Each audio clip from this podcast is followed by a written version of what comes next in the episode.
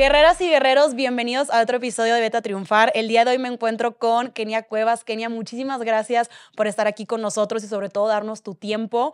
Por favor, platícanos para los que no te conocen, ¿cómo te describirías? Bueno, antes que nada, buenas, buenas a todos, todas. Eh, bueno, yo soy una mujer trans, yo me describiría como una mujer guerrera, tenaz, sobreviviente, ¿no? Eh, en muchos aspectos de mi vida pero también una mujer luchona, ¿no? Y que lucha por sus ideales todos los días. Y yo tengo, o sea, te lo juro que ahorita que, que iba a hacer la, la, entrevista contigo, porque aparte como que no se estaba acomodando la gente y al final dijiste, tú, me avisaron de que sí va, Kenia confirmar, no sabes la emoción que me dio porque hay tantas cosas que quiero preguntarte entre ellas. En ese en, de tus peores momentos que estabas sufriendo tanta violencia, injusticias, ¿qué era lo que te mantenía de pie? Híjoles, pues yo creo que en esos momentos siempre era como, yo lo he, yo lo he explicado, por decir, en esos momentos de, de enojo que tenía de Dios ante la vida y que yo me encontraba en situación de calle y que había reclamos, ¿no? A Dios y a la vida, pues en ese momento yo creo que lo único que me mantenía eh, pues de pie era la esperanza que en algún momento mi familia iba a llegar, ¿no?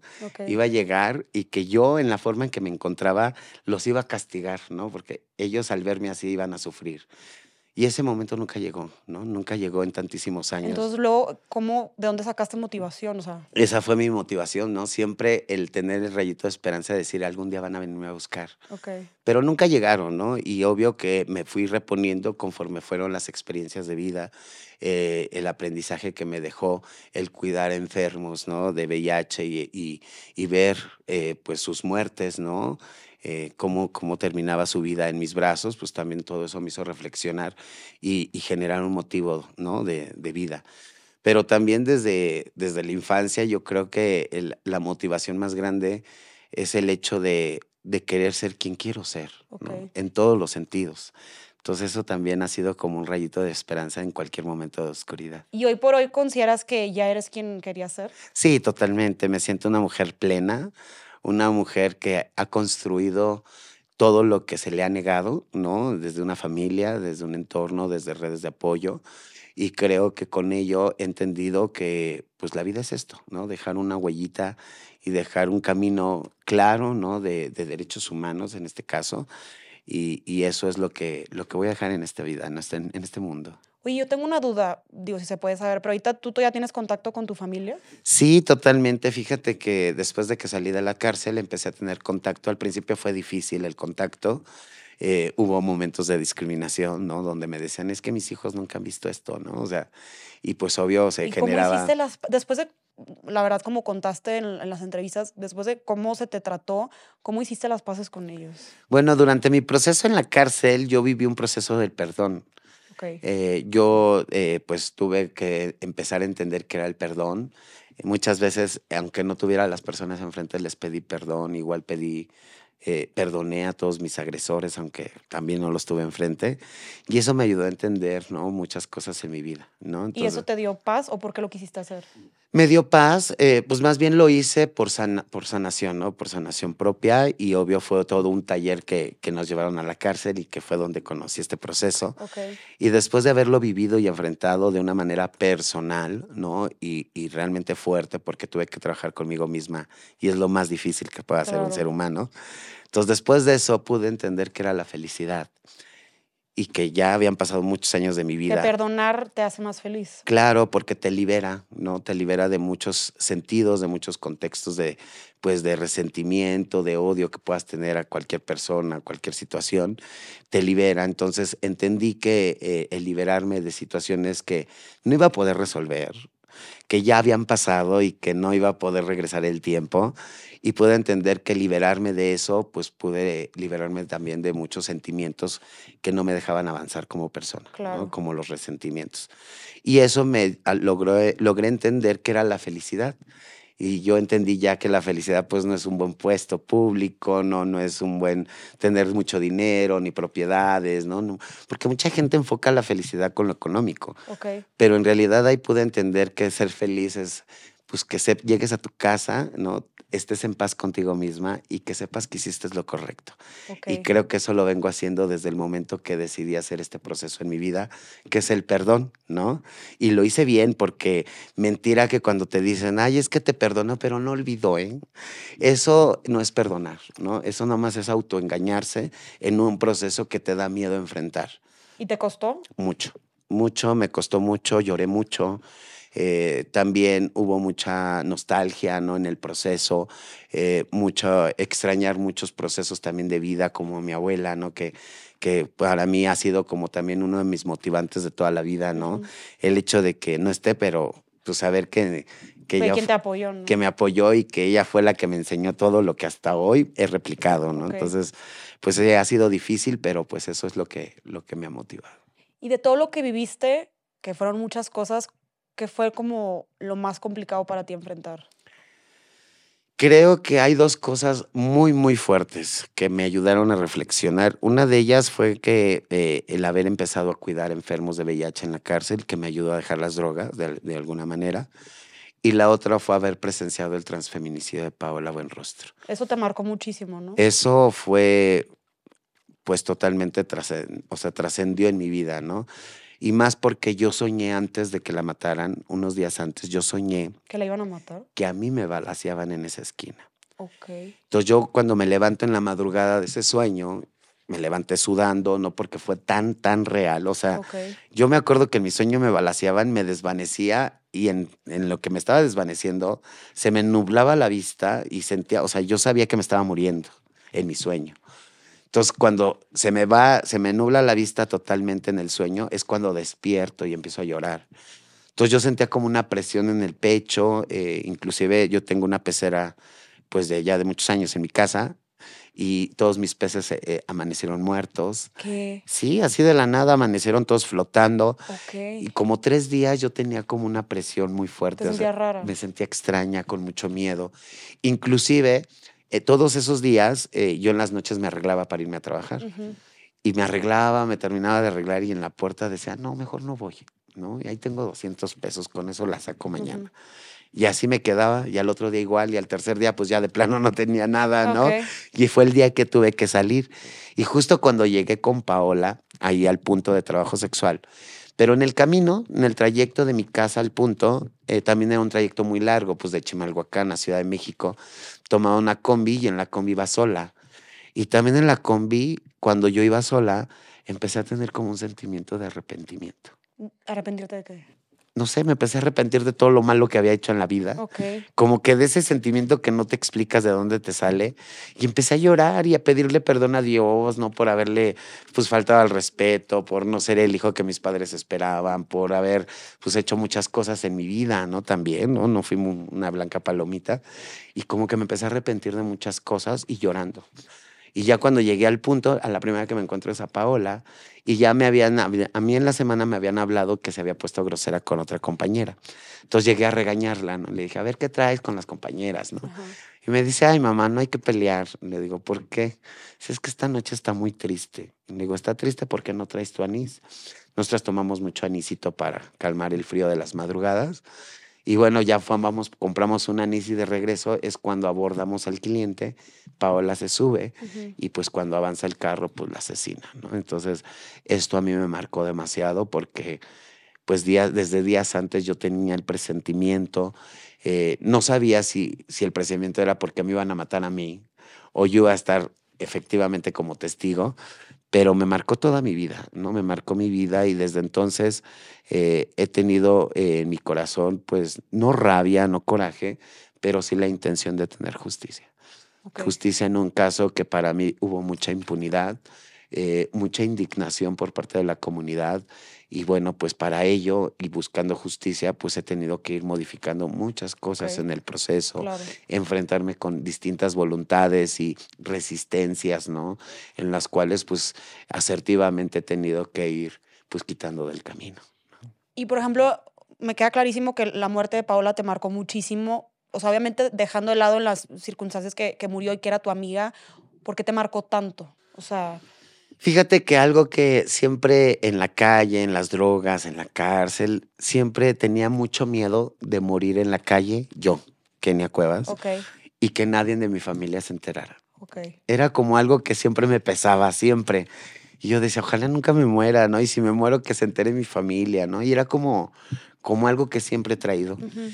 Y entonces cuando muere Paola y nos damos cuenta que no había familia, fue Como, como, que te proyectaste, ok. Claro, claro. Fue como que dije, wow, no, yo no puedo dejarla sola porque a mí no me gustaría quedarme sola, ¿no? O irme a una fosa común, o irme a una universidad a que investigaran mi cuerpo, ¿no? Entonces, desde ahí vino la intención de rescatar el cuerpo, eh, porque obvio, pues había esa intención. Y cuando rescató el cuerpo, pues decidí buscar justicia. Una duda, ¿el, el, el asesino de, de, de hoy en día ya está tras las rejas o sigue desaparecido? No, fíjate que pues seguimos buscándolo. eh, hay estrategias por parte de Policía de Investigación. Todos los días les llamo, ya te imaginarás, como cochito de palo, ¿no? Porque obvio, desgraciadamente no funcionan si no estamos sobre de ellos, ¿no? Entonces, pues yo he estado durante casi siete años en búsqueda. Ahorita se va a hacer toda una estrategia para poder ver si llegamos a la captura. Y bueno, pues después de la captura inicia un proceso de juicio. Oye, y una duda, eh, o sea, ¿alguna vez se supo por qué la mató o simplemente fue porque era mujer o cuál fue ahí la situación? Bueno, el argumento que él dio ante el juez fue que no se había percatado que era hombre y que cuando se dio cuenta, eh, pues empezó la, la- la agresión ahí en el carro. Me vas a decir que no sabía. Que no sabía. No, no, totalmente. Eso fue lo que dijo, ¿no? La Obvio. más pendeja que he escuchado, perdón. Exacto, ¿no? Y discúlpenme, pero yo también. Pero efectivamente, ¿no? Ese fue el argumento y después dijo que le quiso robar el arma porque él era un, un policía de, de, este, de seguridad privada y entonces el arma la tenía de su lado izquierdo y él era el conductor, pero que ella se, le sacó la pistola de este lado y se disparó ya sola, tres veces. Ah, ok. Tres veces. Ah, y el claro, primer claro. balazo, pues se lo dio, en el, o sea, prácticamente aquí en, en- en la, en la papada y le salió por el cerebro, el primer balazo. Los segundos fueron a quemar ropa en, el, bueno, en el pecho, ¿no? Entonces él ella se disparó sola. Pero como en el proceso judicial no tuvo una debida diligencia, ¿no? Ni, ni una custodia adecuada, pues este sujeto en su derecho, que también es su derecho, no se dejó hacer este, un examen médico, estudios de balística, pero la competencia del Ministerio Público era eso, solicitarle a un juez que lo obligara a hacerse esas pruebas para determinar pues, si existía pólvora en su, en su mano. Eso fue lo que determinó el juez que por faltas de pruebas para procesar lo dejaron en libertad. Ahora, a Paola sí le realizaron pruebas de balística y obvio salió con pólvora, pero como lo repito en mi testimonio, ella estaba forcejeando por su vida y estaba encima, o sea, estaban encima entre los dos y el arma estaba en medio. Obvio que la pólvora la iban a tener los dos, Claro. ¿no? Pero a mí me queda muy claro que Paola no se disparó sola. No me quiero imaginar, o sea, si yo ahorita yo escucho esa historia y me da tanto coraje, no me quiero imaginar el coraje que te dio a ti. Después de tantas cosas que, que viviste, ¿alguna vez pensaste en rendirte? ¿En tirar la toalla? Ay, sí, muchas veces, muchas veces decidí abandonar todo el barco, eh, pero pues obvio siempre había algo en mi corazón que decía no puedes. Y por ejemplo, en ese momento que estabas a punto de rendirte, ¿qué llegaba a tu mente que decías, no, voy a seguirle? Pues yo creo que las ganas de, o más bien es que fue mucha impotencia, ¿no? Sobre cómo violentaban los derechos humanos, la corrupción, la impunidad. Y eso me generó una indignación muy profunda, muy profunda. Ok. Y eso es lo que siempre me ha mantenido de pie, ¿no? Porque pues ha llegado momentos en el trabajo que hoy re- realizo y desempeño que pues es muy cansado y llega el momento que digo, ay no, ya no quiero más chamba y llega más, no, tres veces más. Pero dices tú, tengo que continuar porque ahora ya no soy yo, sino ahora es todo un legado de personas LGBT que pues confían en mí, confían en, en- en mi postura como defensora y cómo he llevado las riendas, ¿no? De, pues de una lucha que, y visibilización de una lucha que nadie quería hablar, ¿no? Ok. Y que nadie quería tocar en ninguna índole. Entonces yo vine a sacar un tema ante una sociedad de manera, pues no violenta, pero sí fuerte, ¿no? Eh, Con muchos ovarios, sin duda. Exacto, ¿no? O sea, la verdad es que yo en ese momento, como lo he dicho repetidas veces, hasta eso se dieron el lujo de quitarme el miedo. Ok. Y una mujer sin miedo me da más miedo.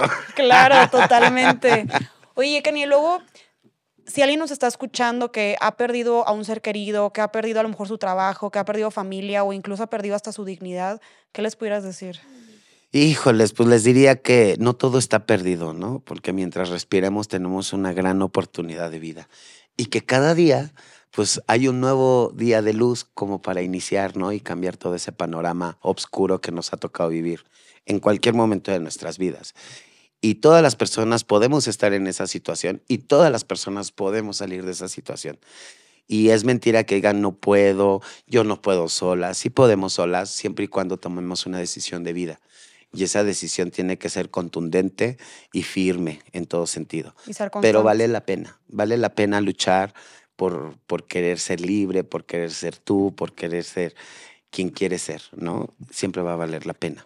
¿Y cómo hacer de algo doloroso algo útil para tu vida? Híjoles, pues yo creo que el dolor siempre va a estar ahí. Yo no quiero ni pretendo quitarle el dolor a la gente. Lo que sí quiero que a través de mi historia aprendan que el dolor se puede llevar de otra forma, ¿no? Y que no afecte en tus ámbitos sociales, ¿no? Y bueno, aprender del dolor siempre es bueno porque entonces, pues si vamos a tomar lo malo, pues siempre nos vamos a maldecir y a conmiserar y pobrecita de mí, yo no puedo, ¿no? Pero si agarramos lo bueno y aprendemos de ello, creo que eso nos va a hacer más fuerte. ¿Cómo lograr un cambio cuando no tienes los recursos o no eres escuchado, tu entorno no te lo permite? ¿Cómo empezar? ¿Cómo empezar? Pues desde ceros, ¿no? O sea, la verdad es que yo así empecé. Yo cuando empecé a gritar por el cuerpo de mi amiga Paola, pues nadie me conocía. Eh, yo no era activista, aparte pues e, era un tema que nadie quería hablar, pero la constancia, la tenacidad, la perseverancia que he tenido a través de esta lucha, pues han logrado que, que llegue a ver pues frutos, frutos positivos, ¿no? Y no es fácil, ¿no? Porque en el camino te encuentras con muchas puertas cerradas, muchos te cierran la puerta en la cara, pero al final del día siempre nunca me detuve ni nunca me frustré porque me cerraron una puerta, sino me cerraban una y ese era el motivante para buscar otra.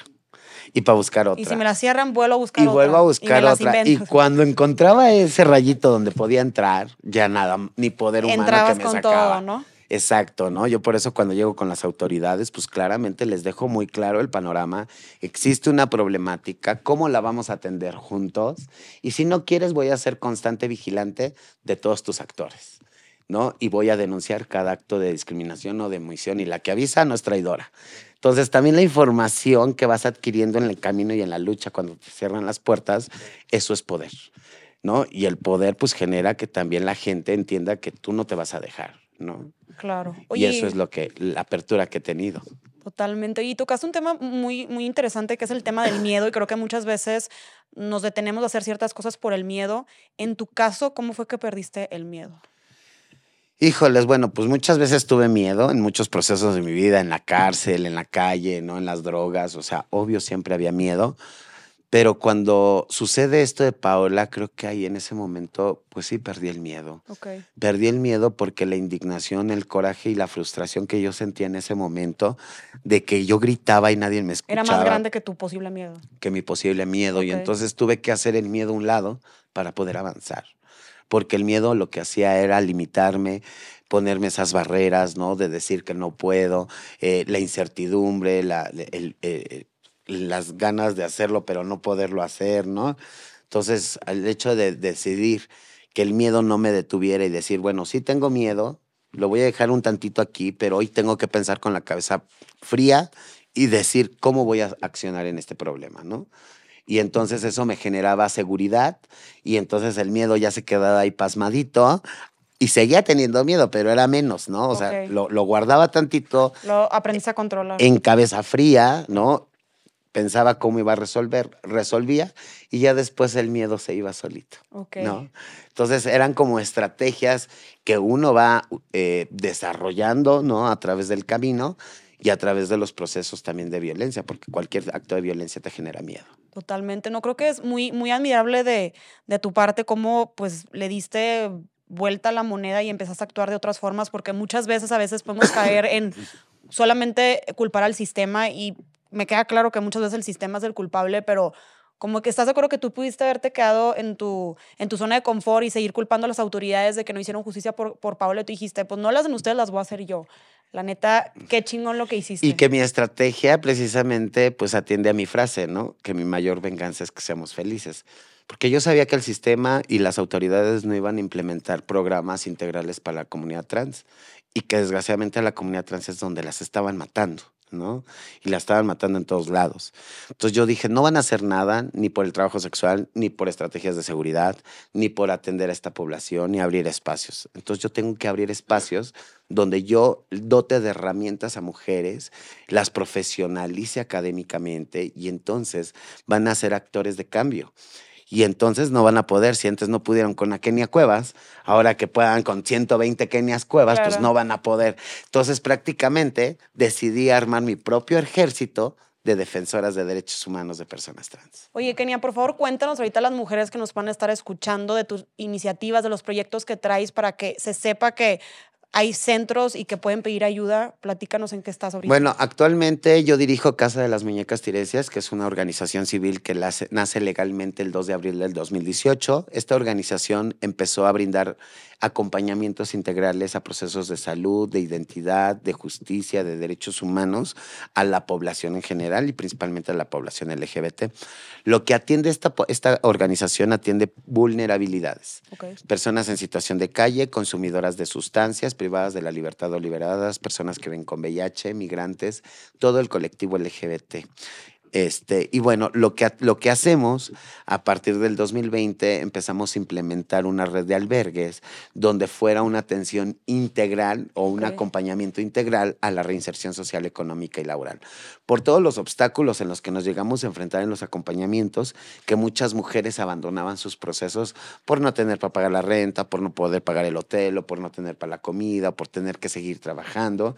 Entonces decidimos abrir un albergue donde ellas decidieran llevar un proceso de vida no nomás un proceso de reinserción, un proceso de vida, porque iniciamos desde cero. Las chicas cuando llegan a nuestros albergues, pues llegan devastadas, ultrajadas, humilladas, ¿no? Sin ilusiones, eh, con todo lo que pudieran haber pensado perdido, ¿no? Y cuando llegan empezamos a rescatar primero sus derechos después adoptarlas de herramientas que puedan generar ellas mismas y a su vez puedan emprender, ¿no? Desde lo profesional, desde lo laboral, ¿no? Desde Darles las herramientas para que lo ellas salgan, ¿no? Exacto. Entonces dotamos desde talleres de eh, autonomía económica, culturales, deportivos, artísticos, digitales, de idiomas, educación básica, media superior, superior, este, también vinculación a los trabajos, recuperamos todos sus documentos de identidad, atendemos su salud física y su salud mental. Entonces, todo es un procedimiento en una metodología de cuatro etapas en las cuales las chicas pues van decidiendo y determinando si quieren seguir avanzando. Pero al final, cuando llegan con una salida exitosa dentro de la casa, pues logran tener una calidad de vida y también una independencia pues sana, ¿no? En todos los sentidos y también pues ya logran tener redes de apoyo, eh, otros espacios de desarrollo social y ya no únicamente el trabajo sexual o el estilismo, los antros gays, ¿no? Que eran como los lugares de encuentro de las personas trans, ¿no? Entonces empezamos a emprender desde muchos sentidos y también empiezan a reconocer y a conocer sus derechos humanos, ¿no? Que ni siquiera a lo mejor sabían que tenían, ¿no? Y también sus responsabilidades, porque siempre les he dicho, detrás de un derecho humano hay una responsabilidad, ¿no? Porque también decimos, y no, la experiencia no lo ha dicho, ay, no, es que yo tengo el derecho a esto, ¿no? Pero también tienes tu responsabilidad esto, no, eso no me lo dijeron, ¿no? A mí no me lo contaron claro, así, claro. ¿no? Es como el chiste de las manzanitas, es que a mí me lo contaron con manzanas, no, pues a mí con naranjas, ¿no? Y eso no cuenta, ¿no? Entonces, creo que desde ese entonces, y también vamos recuperando muchos hábitos que se pierden en estos contextos de vulnerabilidad, ¿no? Como levantarte temprano, doblar tu ropa, estar en tu clase, lavar tu plato de comida. Tener estas disciplinas también. Claro, totalmente. Y es totalmente un trabajo terapéutico desde todo el día, ¿no? Desde 6 de la mañana a 8 de la noche. Hay actividades en todos los horarios del día, e inclusive responsabilidades dentro de la casa. Y bueno, pues esta metodología nos ha ayudado a intervenir, pues claramente en la comunidad trans que vive estos contextos de vulnerabilidad. Y obvio, pues eso ha generado el proyecto. ¿No? Porque empezamos en Ciudad de México y pues también quiero puntualizar que los albergues llevan el nombre de una mujer trans que, que ya no está entre nosotras, ¿no? Paola Buenrostro es el primer albergue, Catherine Daniel Márquez, que está en Morelos, y ahora el que vamos a abrir es Cagaborí, que era una mujer trans eh, hondureña que falleció hace dos años aquí en nuestro albergue. Y ella falleció por drogas, ¿no? Le dio eh, delirios tremens y le dio un paro cardíaco y falleció. Y bueno, cuando quisimos repatriarla, el cónsul de Honduras no quería repatriarla porque era una mujer trans. Entonces denuncié al cónsul, hice todo un despapay en redes sociales, en medios de comunicación y logramos que en dos días se, se lograra repatriar. Entonces, como Apasco, en Estado de México, es un lugar de paso migratorio, pues prácticamente le pusimos el nombre de Kaori.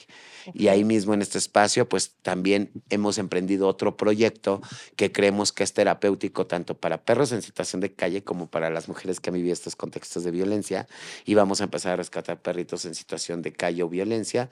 Vamos a atender toda su salud, vamos a vacunarles, a esterilizarles y también a educarles para poder eh, llegar a una familia nueva, ¿no? Y poder, promover esta eh, adopción segura, cuidada y acompañada. Me encanta, ¿no? Creo que es algo que tienes demasiado eh, completo y, o sea, como tú decías hace rato, wow, como cada vez te llegan más cosas y, no paras, de verdad, es, qué chingonada lo que estás haciendo. Y estamos trabajando en siete ciudades de la República. Estamos en Veracruz, Nayarit, Estado de México, Ciudad de México, Morelos, Tabasco y Baja California Norte. Y ahí te andas repartiendo por todos lados. Y este año abrimos 10 estados más porque como nos volvimos virales, entonces empezamos a juntar grupos en cada uno de los estados donde no teníamos representación y ahorita ya los estoy formando para que empiecen a hacer la estructura de Casa de las Muñecas. Y de esas siete ciudades donde ya tenemos representación, tres ya, ya tienen este albergue.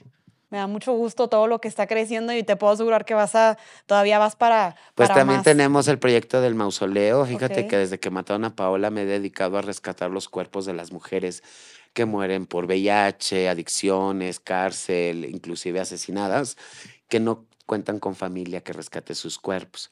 Entonces ya después del asesinato de Paola, pues ha habido como mucha negociación para que se entreguen los cuerpos a las familias elegidas, en este caso yo como organización, me entregan los cuerpos, les damos cristiana sepultura y había un acompañamiento después de la muerte, dignificamos su vida, su identidad. Y ahorita estamos iniciando un proyecto con la alcaldesa de Iztapalapa, Claudia Brugada, eh, en conjunto con la Fiscalía y pues Casa de las Muñecas para implementar la construcción del primer mausoleo en el mundo para mujeres trans, donde voy a poder concentrar todos los cuerpos de las mujeres. Y no crean que lo hice por buena onda, sino porque me salía más barata. no, es que imagínate, visito muchas tumbas y a todas me gusta llevarles que la florecita, darle su tiempo y todo.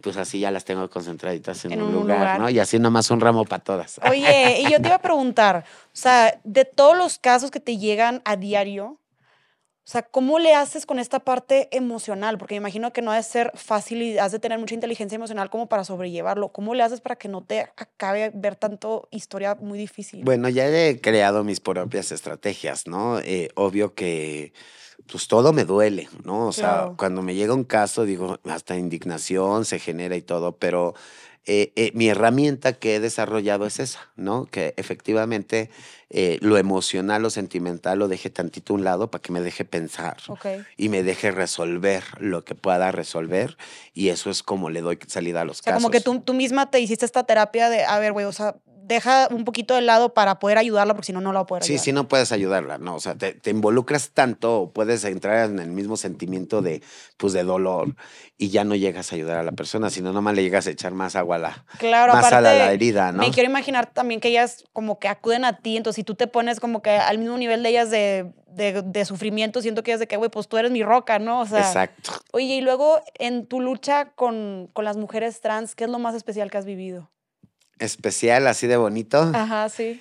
Híjoles, yo creo que cada vez que alguien llega y me dice, mamá, certifique primaria o certifique secundaria, o sabes que ya aprendí a leer, ¿no? Y me leen algún texto, ¿no? Eso me emociona muchísimo. No sabes, es como, como poner las pilas completitas y bien cargadotas a, a una Kenia Cuevas, ¿no? De todos los días. Y pues la verdad es que las chicas tienen muchas ganas de aprender, muchas...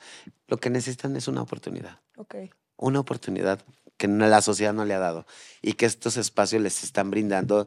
Y obvio, ellas siempre ponen lo mejor de sí. Te digo que en, cuatro meses me pueden certificar primaria y secundaria una persona. Tenemos personas que perdieron la vista por el alcohol y siendo trabajadas sexuales y ahora certificaron primaria y secundaria, están en la prepa y no ven. ¿no? Y te das cuenta que muchas de las veces el limitante es uno mismo, ¿no? El que tú digas y te interiorices, yo no puedo, desde ahí ya te pusiste la barrera. Pero cuando dices, yo puedo, yo puedo salir adelante, yo puedo sacar esto a flote, entonces ya no hay barrera alguna. Ya estás del otro lado. Ya estás del otro lado. Y por el otro lado, eh, ayudando a estas mujeres, ¿qué ha sido lo más complicado que te has tenido que enfrentar? Híjole. ¿O lo que más te ha costado? Yo creo que lo que más me ha costado es ver cuando una mujer eh, pues egresa mucho de la casa. O sea, hay muchos casos que egresan, ingresan, egresan, ingresan. Y es cuando dices, ¿qué estoy haciendo mal? ¿No? es donde te, pones a reflexionar muchas cosas, que por qué no les cae el 20 a, estas, a, este, a este grupo de mujeres, ¿no? Entonces yo creo que eso siempre es como, como ¿qué estoy haciendo mal? ¿En qué, qué falta, no? ¿Qué falta por, por darles en la metodología?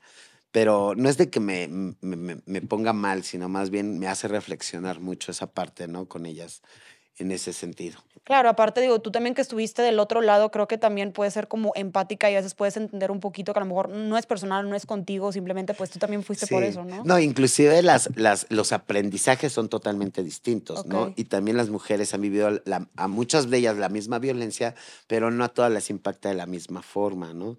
Y entonces eso pues disminuye el aprendizaje. Entonces también eso va comprendiéndose muchas veces, pero pues siempre cuando egresan y vuelven a ingresar y dicen, ay mamá, perdóname, la volví a regar, ¿no?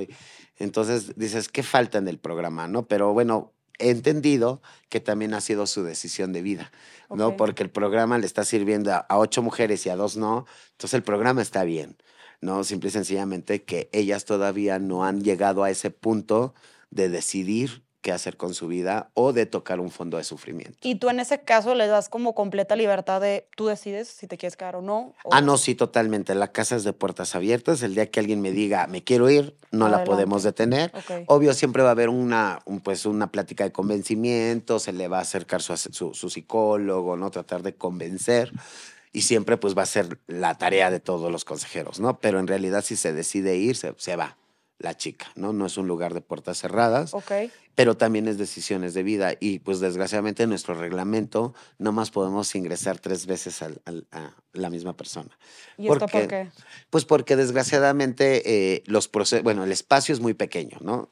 Eh, la audiencia que tenemos o el flujo de personas es muchísima y muchas veces pues hemos tenido que canalizar otros espacios porque no tenemos espacio aquí. Entonces hemos decidido que después del tercer egreso pues ya no podríamos recibirla, más bien canalizarla a otros espacios hasta que pues el plano diga ya quiero entrar al programa, ¿no? Porque si es un programa de compromisos, es un programa que desde el primer día uno se te indica qué es lo que va a pasar y tú tomas la decisión, ¿no? Ok. Inclusive firman una responsiva. Entonces creo que, digo, también para lo que te estoy entendiendo, entonces tú también eres el, del ideal de, pues si tú quieres mejorar, también está en tus manos, ¿no? O sea, una vez que ya tienes el apoyo. Claro, totalmente, porque yo lo viví. O sea, yo muchas veces en toda esa locura de droga y de calle y de, y de violencias, pues hubo momentos en los que yo sí quería salir adelante, ¿no? Y quería salir de esos contextos pero muchas de las veces pues llegaba por decir una casa hogar y pues no me no me no no cuidaban esa identidad de género, entonces por eso no me quedaba, ¿no? Pero en este caso se les da todo, se les da este reconocimiento de identidad, esta apertura amplia en sus derechos humanos, tal y como quieren ser. Entonces, eh, pues, también el proceso de las drogas, ¿no? De la calle es un proceso de vida y que tome, tiene que tomar sus propias decisiones y eso me queda muy claro. Okay. cuando la persona no toma una decisión de vida, desde el primer día uno se da uno cuenta en la casa. ¿no? Cuando llega con esa postura de yo nomás vengo a dormir, yo nomás quiero esto, yo nomás vengo por mi cambio de identidad.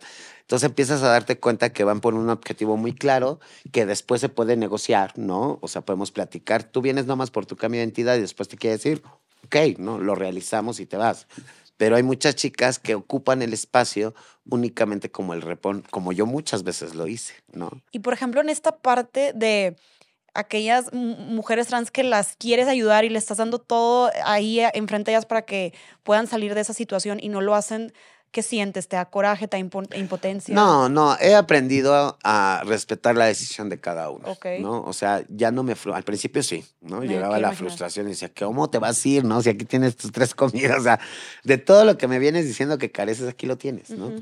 Pero fui entendiendo que también tengo que respetar las decisiones de las personas, ¿no? Y en ese proceso, pues también entiendo que es una decisión y que ellas van a tomar su decisión cuando mejor les plazca. Y también entiendo que en el proceso de, de violencias, pues cuando tú llegas a un fondo de sufrimiento es cuando decides tomar una decisión. Y mientras no suceda eso, pues todo se te va a hacer muy fácil. Claro. Entonces también entiendo que son personas que no han llegado a ese punto de fondo de sufrimiento en el cual les haga reflexionar que sí tienen que cambiar. ¿Y tú sí crees que alguien, a lo mejor para tomar ese tipo de decisiones, tiene que tocar fondo a fuerzas? Pues no, porque hay personas que se aprenden de otras personas, ¿no? En la experiencia no lo ha dicho, pero también hay personas que de plano tienen que vivirlo para poder sobresalir, ¿no? Ok. Y, y pues ahí, pues ni modo, esa es su decisión de vida. Y eso lo he aprendido a soltar, ¿no? Por decir, ha habido chicas que nos hemos encontrado cuando vamos a repartir comida o hacemos nuestras actividades comunitarias en calle y nos las encontramos y mujeres que estuvieron con nosotras meses, que sacaron primaria, secundaria y que estuvieron muy bien y verlas otra vez mal y invitarlas, ¿no? Las seguimos invitando a la casa y te dicen, no, mamá, todavía no, ¿no? Todavía quiero seguir consumiendo. Y respeto, ¿no? Y ese día puedo estar con ellas conviviendo, les paso un plato de comida, que nosotros regalamos comida en esos espacios de puntos de, de personas en calle. Les reparto su comida, su, la ropa que llevamos igual por igual y se le sigue haciendo la invitación, ¿no? Oye, una duda, ¿y toda esta inteligencia emocional que fuiste adquiriendo fue a través de las experiencias o qué fue lo que te ayudó? Fue a través de las experiencias, de las negativas, de las frustraciones, de los enojos. Eh, por, decir, al principio de la lucha, yo llegaba con las autoridades y manoteaba, gritaba, mentaba a mamás, todo. Y por decir, aprendí a negociar si yo quería avanzar. Ok.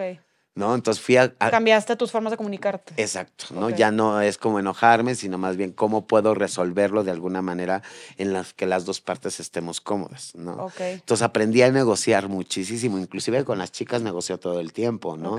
De repente, ay, no, es que no quiero entrar a la prepa porque no me gusta y que quién sabe que no, pero tienes que entrar, mira que esto pues te va a dar más oportunidades de vida, mira que la prepa ahora hasta el que lava, hasta el que barre la calle, le piden preparatoria, ¿no? O sea, como que trato de darle ejemplos, pero las chicas este, de repente son renuentes, o sea, y que tienen estas carencias porque lo hacen muchas de las veces para llamar la atención, porque necesitan ese calor de mamá. Y yo sé de esas mamás que llegan y que, no, no, no, ¿cómo que no vas a estudiar la preparatoria? A ver, pasa de mi cinturón, no, no, mamita. Y, y empieza una dinámica de juego que de repente dicen, bueno, está bien, mamá, ¿no? Le voy a echar ganas, ¿no? Y, y entre el juego, la broma, en el que sí, en el que no, logran tomar una decisión de vida. Entonces, ¿tú sí crees que también si queremos como hacer un cambio, ayudar a otras personas o lograr justicia, también está en la forma en cómo lo hacemos? Totalmente. Y cómo te acercas a las personas, ¿no? Si tú le quieres llegar a imponer algo, pues obvio esta persona no lo va a tomar de buena onda, ¿no? Es como si yo les quisiera imponer todo. ¿no? Eh, en las casas, pues todo se les sugiere y se les va guiando y se les va motivando y eso van adquiriendo compromisos pero no les puedes imponer las cosas. Es como el tema LGBT en la sociedad. Yo no quisiera imponerles un tema LGBT. Yo lo que impongo es que esto es una cuestión de derechos humanos y no es de privilegios, ¿no? Como muchas veces la sociedad sí era la lectura. Entonces, el enfocarlo a derechos humanos, derechos que yo tengo por ser una persona mexicana, pues cambió todo el contexto, ¿no? Lo mismo con las chicas. No, aparte también es un tema de no se trata de, ay, ahora los aceptamos o los incluimos, es de que, güey, o sea, es un derecho que tengo y no, debería, no deberías por qué aceptarme, ¿no? Claro, yo les digo, ¿por qué peleamos por un matrimonio igualitario, no? Y nos tardamos más de 15 años para que lo logramos en toda la República, cuando en la Constitución dice que todas las personas tenemos derecho a un matrimonio. Ok. Entonces no es una cuestión de privilegios, es una cuestión de derechos, que lo hemos implementado en leyes y hemos buscado esta reparación a través de leyes nuevas, pues ha sido muy distinto. Pero si nos enfocamos que es una cuestión de derechos humanos, aquí no hay negociación. Aquí le entras o le entras. Ok. Oye, Kenny, luego para los que nos están escuchando, que quieren ayudar a la causa, que quieren ayudar a estas mujeres trans que lo necesitan, pero no saben cómo, ¿cómo podemos empezar? Bueno, pues primero tener un acercamiento, ¿no? Sano con las mujeres trans. Inclusive se pueden acercar a Casa de las Muñecas Tiresias. Eh, pues primero conocer, ¿no? Cómo es el entorno, cómo se vive, ¿no? Cómo, cómo enfrentan ellas todos los días la violencia, la discriminación. Y desde ese enfoque yo creo que puedes adquirir herramientas de cómo empezar a cuidar o, o empezar a conocer a personas trans, ¿no? En su vida, en su camino, en, en, el día a día. Y eso te va a dar apertura para poder ayudar de distintas formas. Porque en realidad todos como sociedad nos podríamos ayudar. Y estamos tan enfocados, ah, es que como tú no eres trans, tú no me puedes ayudar, ¿no? O como tú no eres mujer, tú no puedes ayudar a una mujer, ¿no? Entonces, quitémonos esas telarañas de la cabeza y entonces veámonos como seres humanos. Y aquí nos podemos ayudar todos y todas. Tanto yo puedo aprender de ti como tú puedes aprender de mí, ¿no? Como yo no he vivido procesos con los que tú has vivido, como tú no has vivido los mismos procesos que yo he vivido. Entonces, podemos enriquecernos todo el tiempo como seres humanos y desde esa mirada empezarnos a ver, ¿no? Y luego, por el otro lado, ahorita si una marca, una empresa, una asociación nos está escuchando, de en tus centros, obviamente mencionaste muchas cosas, que es la educación, la salud médica, eh, la psicológica, ahorita, ¿qué es lo que más urge? Híjoles, pues surge lana. Ok. Obvio que cada espacio nos cuesta mucho dinero en la manutención, desde los servicios, ¿no? Desde las atenciones a las chicas, la comida tres veces al día para 20, 30 personas. Entonces, eh, desgraciadamente, pues eh, eso es lo que siempre va a hacer falta. Okay. Eh, nosotros recibimos donaciones tanto económicas como este, en especie. Y pues siempre nos enfocamos con las necesidades de la casa, como despensa no pedecedera, artículos de limpieza, de aseo personal, papelería, ¿no? Que es muy importante. Este, ropa, ¿no? Artículos que pues ya luego ni utilizamos, pero que están en buen estado, ¿no? Como maquillaje, ropa en buen estado, ¿no? Todo eso sirve, ¿no? Ahora estamos implementando nuestro nuevo albergue y obvio pues ahí requerimos de escritorios, de computadoras, de, de muebles, de inmobiliaria que pues se va buscando en, en, en, donación, ¿no? Y la verdad es que la gente tiene muchas ganas de ayudar, muchas ganas de apoyar, pero muchas veces no sabe cómo. Entonces, ahora que nos han conocido a Casa de las Muñecas, la gente dice, yo tengo un comedor, yo tengo un refri, yo tengo un ropero, yo tengo unas literas, yo tengo esto.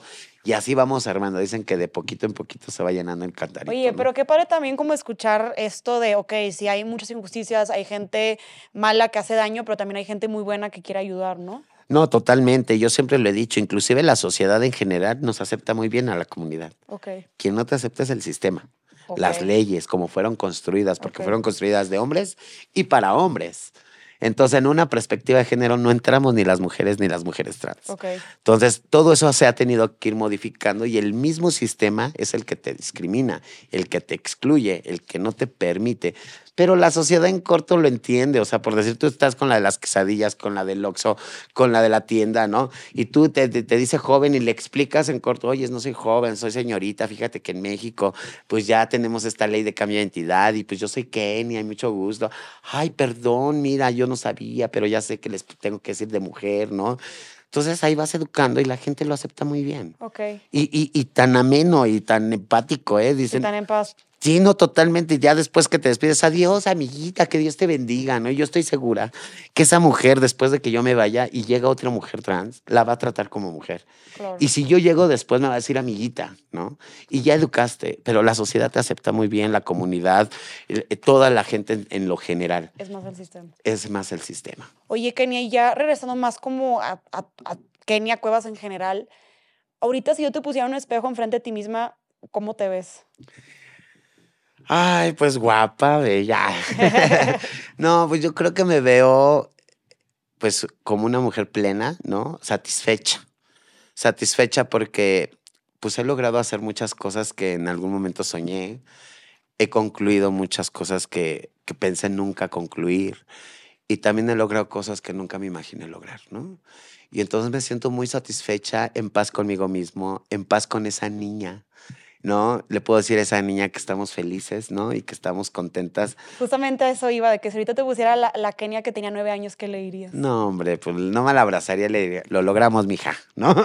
y estamos aquí a, a, a, ahora sí que a pie del cañón, ¿no? Y pues seguir trabajando para dejar a, a las nuevas generaciones un panorama distinto al que me tocó vivir a mí. Claro. ¿Cambiarías algo de tu vida o lo dejarías exactamente igual? No, nada, nada. Todo lo que viví, tal y como lo viví, lo volvería a vivir. ¿Por qué no cambiarías nada? Porque si no, no fuera la mujer que soy hoy. No entendería la vida como la entiendo hoy. Eso es definitivo. Entonces, creo que todo lo que viví, tal y como lo viví, no me arrepiento de nada, pero tampoco quiero que nada se vaya de mi vida, porque todo es parte de mi vida y todo es, tiene el mismo peso. ¿No? O sea, yo no oculto nada de mi vida. Soy tan transparente porque mi familia lo sabe, mi pareja lo sabe, o sea, todo el mundo lo sabe y yo no tengo por qué ocultar nada que a nadie le debería de afectar. Ok. Oye, fíjate que Kenia, que obviamente yo eh, vimos que ya has dado varias como eh, conferencias, entrevistas, o sea, como que ya has estado más hablando de, de- de tu lucha, pero te soy honesta, yo te conocí por el episodio de Más allá del Rosa de, de mi amiga Jessica. Yo te quería preguntar, fue una locura, ¿no? O sea, como que yo te quería preguntar, ¿cómo te sentiste al ver que, que tu historia se viralizó tanto? Híjoles, fue algo muy emocionante, nuevo para mí, obvio, porque, bueno, yo ya venía emprendiendo una lucha eh, social y visibilizando una problemática muy específica que sucedía con las personas trans. Pero sin embargo, eh, en el momento que empecé a darme cuenta que me estaba. ¿Viralizando más? viralizando Ajá. más, fue en ese momento que eh, pude reflexionar y pude darme cuenta de todo lo que he hecho porque desgraciadamente desde el momento que mataron a Paola hasta ese día, pues yo todos los días de mi vida he salido a trabajar con la esperanza de buscar justicia y con la esperanza de ver pues un mejor panorama para la comunidad LGBT. Y en ese camino, pues voy todo el tiempo atendiendo cosas, eh, pues me han re- reconocido en muchos y en diversos espacios, pero luego re- recibo el reconocimiento y a los cinco minutos ya estoy entrando en un Zoom en totalmente en otro formato, entonces la emoción se pierde, ¿no?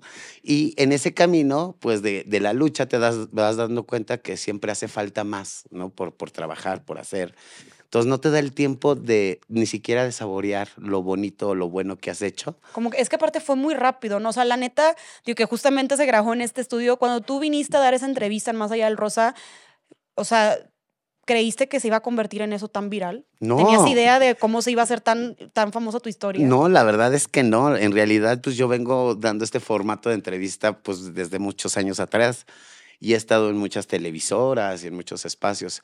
Sin embargo, pues creo que llegó a un formato de público distinto. Ok, eh, llegó con muchas juventudes, inclusive con la comunidad cisgénero ok. eh, y en todo el país, ¿no? Entonces creo que esto logró visi- visibilizar ciertas problemáticas y ciertos temas que muchas veces eh, son tabú o tienen miedo de expresarlos, ¿no? Entonces este programa vino como a resaltar todas esas necesidades sociales que tenía la gente en común, ¿no? Y entonces se identificaron y por ello fue que, que nos hicimos virales, ¿no? Entonces, pues ahí esto ha sido como también un una, una forma de transitar en la lucha porque pues algo que veníamos luchando durante 40 años se vino a visibilizar en tres horas, ¿no? No, estuvo cañón. Me imagino que, o sea, aparte, esto de las redes es un día para el otro. Me imagino que te despertaste es de que qué chingado está pasando, ¿no? Oye, toda esta exposición que tuviste ahorita, ¿cómo, cómo lo estás aprovechando? Bueno, pues la estoy aprovechando a lo máximo. La verdad es que ha llegado mucha gente queriendo aportar y apoyar en mil formas. Entonces estamos tratando de atender todas las, a las personas.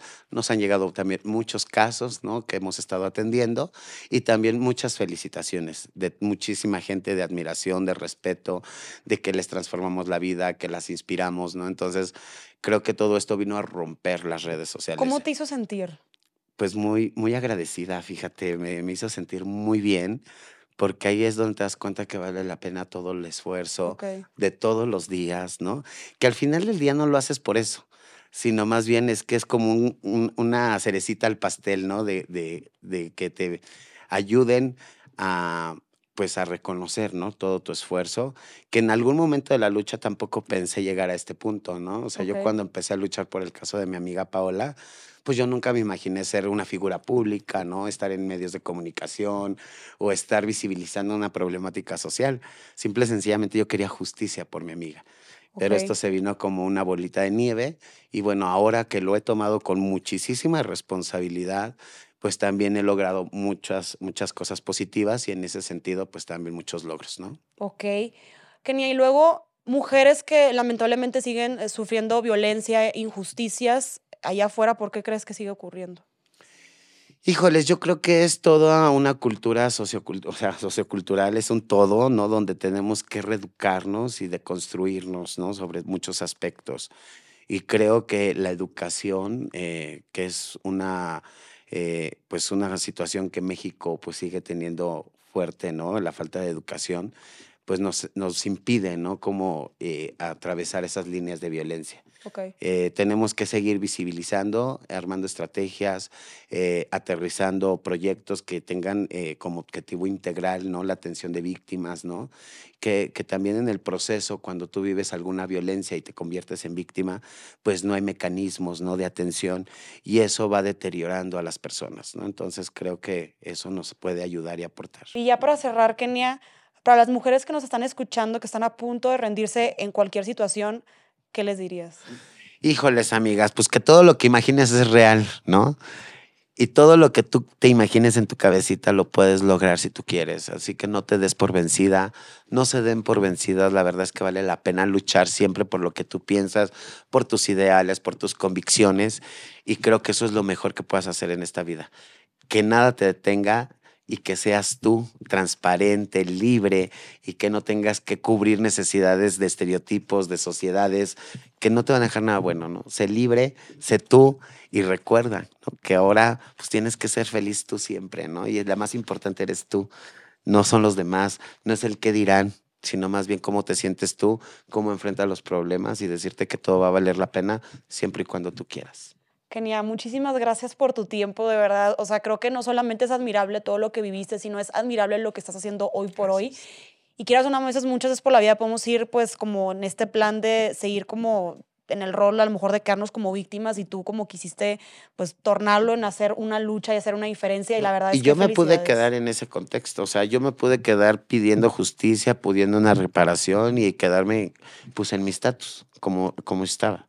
Sin embargo, yo como te lo dije hace rato, pues yo sabía que nadie lo iba a hacer y tenía que enfrentar al sistema de alguna manera y no había mejor forma que organizar todo un ejército. Muchísimas gracias por tu tiempo, lo valoro muchísimo. Como quiera, por favor, guerreros, vamos a dejar eh, obviamente aquí las redes sociales de Kenia para que vayas, la sigas y veas todo lo que está haciendo. También ahorita todos los centros que tienes, teléfonos que a lo mejor los puedan contactar, lo vamos a dejar aquí abajo, por favor. No se los olvide compartir. Muchísimas gracias. Espero que les haya gustado tanto como a mí y que también te sirva este ejemplo de vida. Esto fue todo por hoy y listo, vete a triunfar.